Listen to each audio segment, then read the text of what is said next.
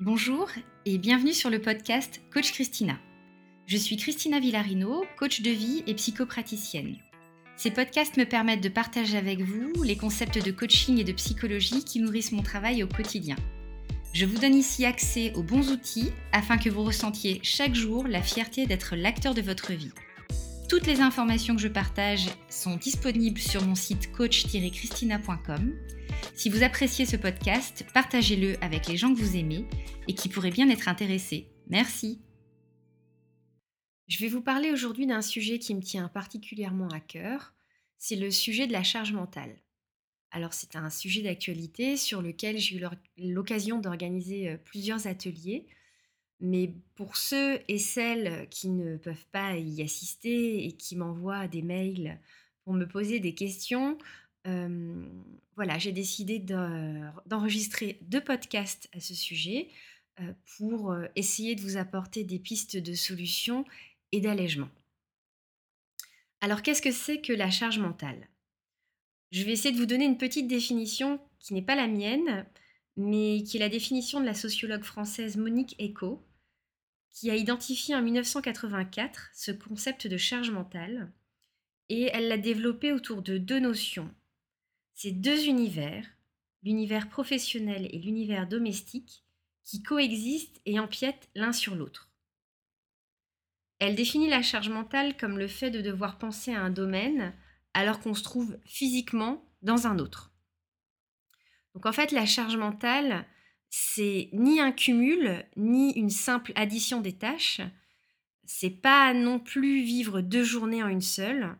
C'est vraiment le fait de coexister dans deux mondes à la fois et pas seulement l'un après l'autre.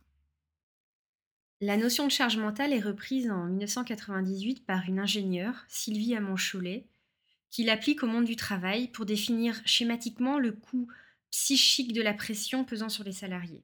Ainsi, les hommes et les femmes sont concernés. Et c'est un petit peu ça le message que je fais passer régulièrement lors de mes ateliers, c'est que tout le monde peut être confronté à un problème de charge mentale et chacun fait face à sa façon à cet empilement des responsabilités. Ça peut être les personnes célibataires qui se retrouvent avec euh, toutes les responsabilités qu'ils sont sur eux-mêmes. La femme au foyer, évidemment. Les couples divorcés avec les gestions de, de planning d'emploi du temps et euh, de conditions financières.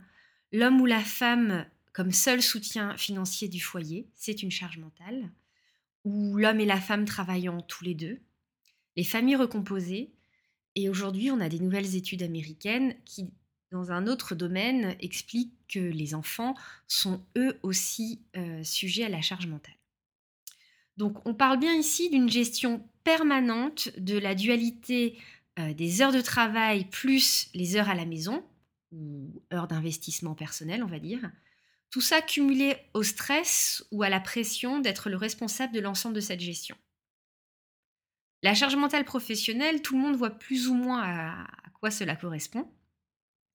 La charge mentale dite domestique, elle renvoie aux actions du quotidien d'une famille qui peuvent sembler anodines, mais qui occupent une place prédominante dans les pensées. Donc, cette charge, elle ne consiste pas seulement dans la simple réalisation des tâches, elle s'exprime principalement dans le fait de penser à ces tâches, d'être responsable de leur planification et de leur réalisation. Et il y a enfin une troisième dimension à la charge mentale, qui est le poids moral de la responsabilité concernant euh, la bonne exécution de ce travail. Et l'éducation des enfants fait partie de la charge qui est dite domestique. Ce sont ces pensées qui représentent un poids. L'esprit n'est pas libre, car tout au long de la journée, il doit se rappeler des choses qui doivent être réalisées. L'esprit est accaparé par une liste d'actions à ne pas oublier, ce qui représente un travail euh, invisible, une source de fatigue mentale et physique. Statistiquement, c'est principalement sur les femmes que retombe l'anticipation constante des tâches inhérentes à la gestion de la famille, et cela en parallèle de leur situation euh, professionnelle. Alors, il est difficile pour moi de vous donner des exemples concrets parce que chacun vit sa charge mentale à sa façon, mais ce que je peux entendre régulièrement, euh, notamment chez les, mères de famille, c'est euh, comment elle gère cette accumulation. Comment elle gère le fait de se lever le matin, de se dire Ok, il faut que je lance une machine parce qu'il faut que je l'étende avant de partir. Euh, cette machine doit être faite parce que la femme de ménage vient demain et euh, le linge qu'elle repassera sera dans cette machine-là. Lancer le petit déjeuner des enfants, organiser le quotidien d'un point de vue très euh, matériel, simple, organisationnel et tenir l'heure pour amener les enfants à l'école à l'heure.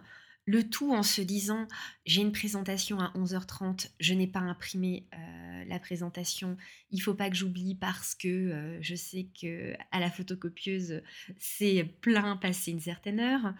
Elles vont arriver au travail, se lancer dans leur travail, toujours se rappeler qu'elles doivent sur l'heure du déjeuner passer tel ou tel coup de fil de prise de rendez-vous chez le docteur, aller acheter un cadeau pour l'anniversaire d'un petit camarade à l'école. Voilà, vous voyez, c'est ce côté où une pensée entraîne une autre. Et lorsqu'elle va partir à sa pause déjeuner, là où, où cette femme pourrait se dire je me détends, elle ne cessera de penser à ce qu'elle est en train de faire. Je dois rentrer avant telle heure au travail parce qu'il faut que je parte à telle heure pour avoir le, le bon transport, pour être à l'heure à la sortie d'école. Euh, mince, est-ce que j'ai pris le goûter pour les enfants? Bon, si le goûter sur la route, je passe à côté de telle et telle boutique, bon, bah, je vais en profiter pour récupérer les légumes pour ce soir, le cadeau. Et en fait, il y a une espèce de cumul qui se fait et on est toujours sur plusieurs univers en même temps. C'est ça la charge mentale. C'est cette fatigue, c'est ce poids dont on parle. Arrive la fin de la journée et lorsqu'elle rejoint son, son compagnon ou sa compagne, eh bien, il y a cette fatigue qui joue sur les relations entre les gens et, qui peuvent créer une petite électricité. Donc, je rappelle ici que je vous parle d'un exemple féminin parce que statistiquement, c'est sur les femmes que retombe le plus de charge mentale. Euh, les causes sont multiples. Il y a un héritage législatif à ça qui a été défavorable aux femmes. Après la mise en application notamment du Code civil, je parle juste pour la société française, hein, en 1804, et il y a eu un système exclusivement patriarcal qui a été euh, imposé. Il y a un conditionnement par le milieu aussi, euh, puisqu'on a les influences du pays dans lequel on a été, euh, dans lequel on a grandi. On a les influences familiales, culturelles, sociales, qui vont consolider différents apprentissages. Et même si aujourd'hui, dans une société qui change, souvent, les femmes sont élevées de façon très stéréotypée, à savoir une femme est douce, c'est une mère, elle est empathique, elle accompagne ses enfants, elle tient une maison, elle fait moins carrière. Enfin, bref, c'est plein de petits messages dans nos sociétés qui font aussi partie de notre construction. Les femmes sont plus sensibles face à ce sujet d'ambition et vont culpabiliser plus que les hommes de, faire carrière. C'est un frein à leur réalisation professionnelle aussi. Et enfin, il y a les croyances qui consisteraient à croire qu'une femme est plus disposée qu'un homme à vivre euh, dans tous ces univers à la fois. Mais là, je vais vous dire non. Nous sommes tous capables et nous sommes tous construits de la même façon. Donc, euh, c'est cette petite parenthèse que je veux vous faire où j'appuie plus sur le cas des femmes, mais vraiment tout le monde peut être euh, touché par la charge mentale. Alors, pourquoi m'intéresser autant à ce sujet? Je crois que c'est avant tout euh, parce qu'à plusieurs moments de ma vie, je me suis sentie concernée par ce poids, et surtout parce que j'ai découvert euh, l'impact dévastateur que la charge mentale avait sur la santé. Même si initialement la charge mentale est un sujet de sociologie, en psychologie, on s'est aussi rendu compte que la charge mentale était l'antichambre de bien des maux et qu'elle a un coût sur votre organisme elle a un coût cognitif, à savoir elle engendre beaucoup de problèmes de concentration, de perte de mémoire et vraiment une vraie confusion dans son raisonnement.